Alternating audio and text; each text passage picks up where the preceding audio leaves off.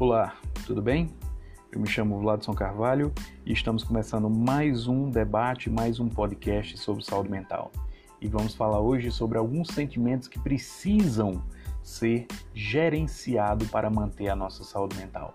Sentimento como a ansiedade, tristeza, raiva e solidão. A ansiedade, a tristeza, a raiva e a solidão são sentimentos comuns durante o isolamento e lidar com eles ajuda a passar pelo período de forma mais amena, de uma forma mais um pouco mais tranquila. Além disso, é importante ter em mente que não temos certeza de nada e isso não depende de nós. Então, não adianta se desesperar. Equilibrar esses sentimentos exigem calma, paciência. Se não temos controle sobre o externo, podemos focar no controle sobre nós mesmos. Há muito tempo, a quarentena passou dos 40 dias. Muitas pessoas se sentem frustradas pela prorrogação do tempo de confinamento. Além da frustração, estão tornando-se cada vez mais ansiosas, com medo, com raiva, uma tristeza à flor da pele e sentindo-se muitas vezes solitárias. Como pouco se sabe ainda sobre o novo coronavírus, é complexo prever qualquer resultado referente à extensão, à duração do problema. Ainda mais aliado a uma somatória de fatores peculiares que temos no nosso país. Estamos passando por um momento de impacto social, econômico, biológico, é, de desgaste nas relações entre as pessoas por opiniões, enfim, por, por N motivos. Entender um pouco mais esses sentimentos dos quais eu estou falando hoje para vocês e aprender a se relacionar com eles nos ajuda a enfrentar situações imprevisíveis e inéditas. Do ponto de vista é, da psicologia da saúde mental, estamos frente ao desconhecido e ao imprevisto e o inesperado, sem ter algum tipo de referência para lidar com isso. E é importante, extremamente importante, que saibamos estar no controle disso, colocar essa situação sob o nosso controle. Pode ser uma realidade dolorosa saber disso, mas ter essa certeza, pessoal, é fundamental para nos ajudar a lidar com imprevistos e com a situação que estamos passando desconhecido. A melhor forma de aceitarmos que não estamos no controle dessa situação que nos causa sofrimento em diferentes níveis é voltarmos a valorizar os laços humanos como forma de proteção social e da nossa saúde mental. Nunca fomos tão dependentes um dos outros. Talvez por isso nunca tenhamos sido tão significativo também porque toda a vida importa, todas as vidas importam. Mas isso não quer dizer que perdemos totalmente o controle de tudo. Vale salientar isso.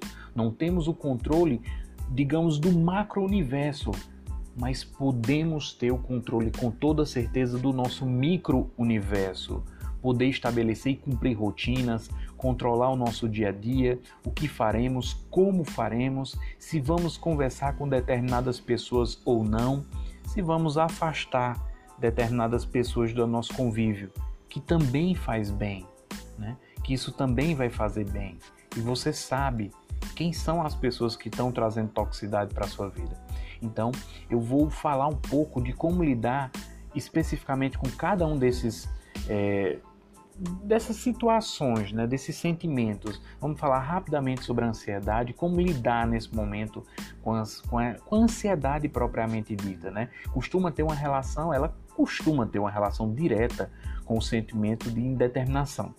Quando estamos frente a uma situação em que não sabemos bem quais os limites do outro ou de nós mesmos, não sabemos qual perigo que se esconde no outro ou até que ponto somos quem pensamos ser quando nos confrontamos com algo. Estamos vivendo, porém, uma terceira forma de ansiedade, que é relativa ao excesso de saberes e informações, uma sobrecarga de imagens que nos colocam num ritmo aceleradíssimo, impostos pelo medo do, do Covid e da pandemia. Lidar com a ansiedade requer paciência, calma, zelo com você mesmo. Podemos parar para tentar entender tudo o que está acontecendo. Antes, tínhamos uma rotina determinada pelo externo. Agora, a nossa rotina está determinada por si mesmo. Um outro sentimento é a tristeza. Faz parte deste momento e da situação viver e experimentar a tristeza. Por mais doloroso que seja nesse período, ela, né, ela implica numa dimensão importante da nossa vida. Saber o quanto perdemos de nós mesmos naquilo que perdemos, que podemos na realidade, perdão. É o processo, é olhar para o processo de luto. Quando a gente fala de tristeza, é, me remete né, e remete a gente o processo do luto. E é importante que a gente fale disso. Será necessário saber nos encontrar com a nossa própria tristeza, mas também lembrar que esse encontro tem hora marcada para o seu término, mesmo que não saibamos ainda como vai ser. Um outro sentimento importante que temos que saber lidar é a raiva Sabemos que a raiva é um sentimento instintivo, que ela tem a função de defender o nosso organismo. Vivenciar a raiva constantemente é desconfortável e não devemos agir por esse sentimento. Por outro lado, pessoal, a raiva pode nos impulsionar a mudanças significativas. Essa explosão, se bem direcionada, pode nos levar à crítica ou transformação daquilo que se impõe sobre nós sem o devido direito, enfim, que a gente combata algumas coisas. Né? Quando a gente fala de raiva, eu sempre é, compartilho com meus pacientes que a gente façamos algumas perguntas, né? Porque eu estou sentindo isso, se eu devo sentir isso e se isso me ajuda ou atrapalha. E por fim, um outro sentimento que eu gostaria de trabalhar e falar um pouco com vocês é o da solidão, que tem acompanhado muitos nesse momento. Muitas pessoas estão passando pelo isolamento sozinhas e isso pode ser um motivo de sofrimento. Às vezes, nem tanto sofrimento por não ver ou falar com outra pessoa.